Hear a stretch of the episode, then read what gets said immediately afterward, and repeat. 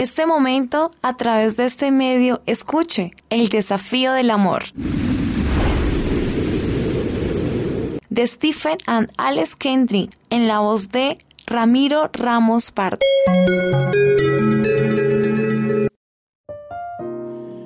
Hoy es día de bendición. Este es el desafío del amor. Día número 28. El amor se sacrifica. Él puso su vida por nosotros. También nosotros debemos poner nuestras vidas por los hermanos. Primera de Juan capítulo 3, versículo 16.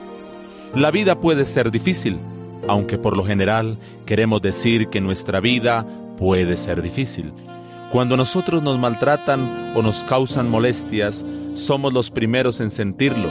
Con rapidez nos ponemos de mal, pero de mal humor.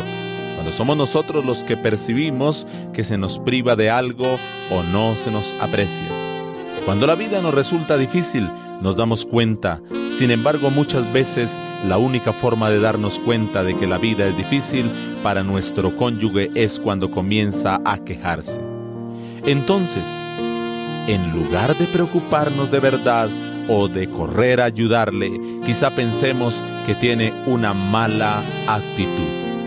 No nos damos cuenta del dolor y la presión que Él atraviesa de la misma manera que lo hacemos con nuestro dolor y nuestras presiones. Cuando queremos quejarnos, esperamos que todos comprendan y se compadezcan de nosotros. Esto no sucede cuando hay amor. No es necesario que las señales evidentes de angustia despierten de un sacudón al amor. Antes de que las preocupaciones y los problemas comiencen a asediar a tu cónyuge, el amor ya se ha puesto en acción. Discierne la carga que se comienza a acumular e interviene para ayudar porque el amor quiere que seas sensible con tu cónyuge.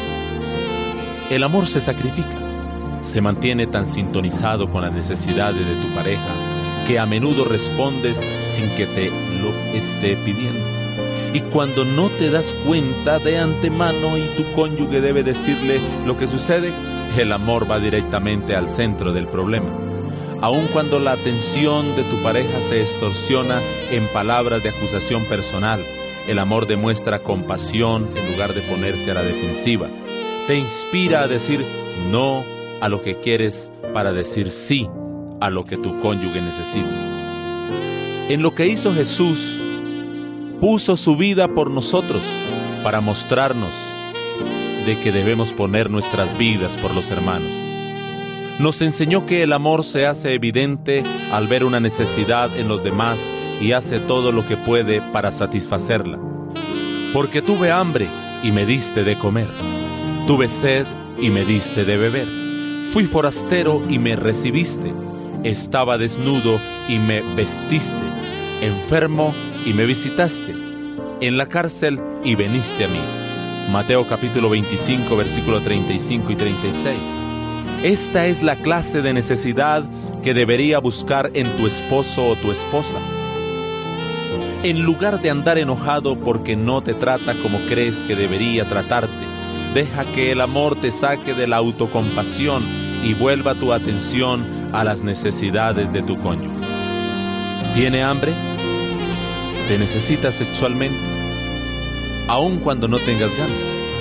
¿Tiene sed? Anhela el tiempo y la atención que pareces eh, poder darle a todos los demás. ¿Se siente como un forastero? inseguro en su trabajo con la necesidad de que el hogar sea un refugio y un santuario. Está desnudo, necesitado de la cálida cobertura de tu afirmación amorosa y de un te amo. Se siente enfermo, con cansancio físico y con la necesidad de que le ayudes a protegerse de las interrupciones.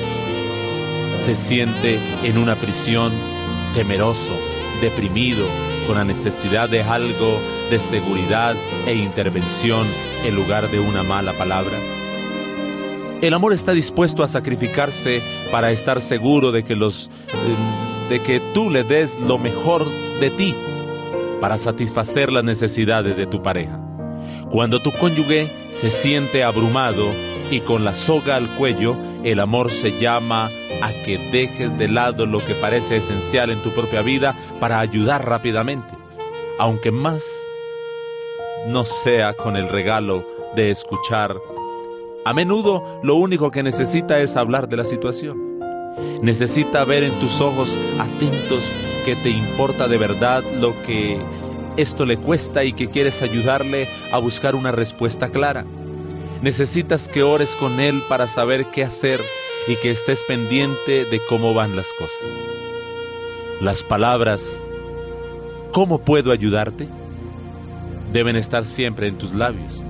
Quizás la solución te resulte sencilla o puede ser compleja y costosa y requiera tiempo y energía y un gran esfuerzo. De cualquier manera deberías hacer todo lo que puedas para satisfacer las verdaderas necesidades de la persona que es parte de tu ser. Después de todo, cuando la ayudas también te ayudas a ti mismo. Es lo bueno de sacrificarse por tu cónyuge. Jesús lo hizo por nosotros y nos da la gracia para hacerlo por los demás. Cuando los creyentes del Nuevo Testamento comenzaron a caminar en amor, su vida juntos se caracterizaba por compartir las cosas y por el sacrificio. Su motivación era alabar al Señor y servir a su pueblo. Todos lo que habían creído, todos estaban juntos y tenían todas las cosas en común. Vendían las propiedades, vendían los bienes y compartían con todos los necesitados según la necesidad de cada uno. A eso lo dice la Biblia en Hechos capítulo 2, versículo 44 y 45. Como le dijo Pablo a una de estas iglesias más adelante, y yo muy gustosamente gastaré lo mío, y aún yo mismo me gastaré por vuestras almas. Segunda a los Corintios capítulo 12, versículo 15. Las vidas que han sido resucitadas por el sacrificio de Jesús deberían estar listas y dispuestas a hacer sacrificios diarios para satisfacer las necesidades de los demás. El desafío para el día de hoy. ¿Cuál es la mayor necesidad en la vida de tu cónyuge? En este preciso momento hay una necesidad. ¿Cuál es? Puedes sacarle alguna necesidad de los hombros si haces un sacrificio audaz. No importa si la necesidad es grande o es pequeña, proponte hacer lo que puedas para satisfacerle. Haz una marca en tu calendario cuando hayas completado este desafío número 28 en el día de hoy. ¿Qué parte del estrés de tu cónyuge se produce por falta de preocupación o de iniciativa? Cuando expresaste, cuándo fue esa última expresión de tu deseo de ayudar y cómo lo recibió. Puedes cubrir alguna otra necesidad. Llevad los unos las cargas de los otros y cumplid así la ley de Cristo.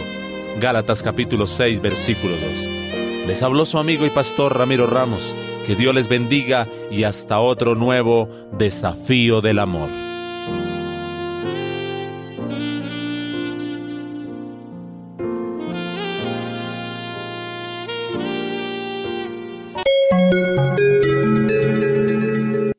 Hemos presentado el desafío del amor.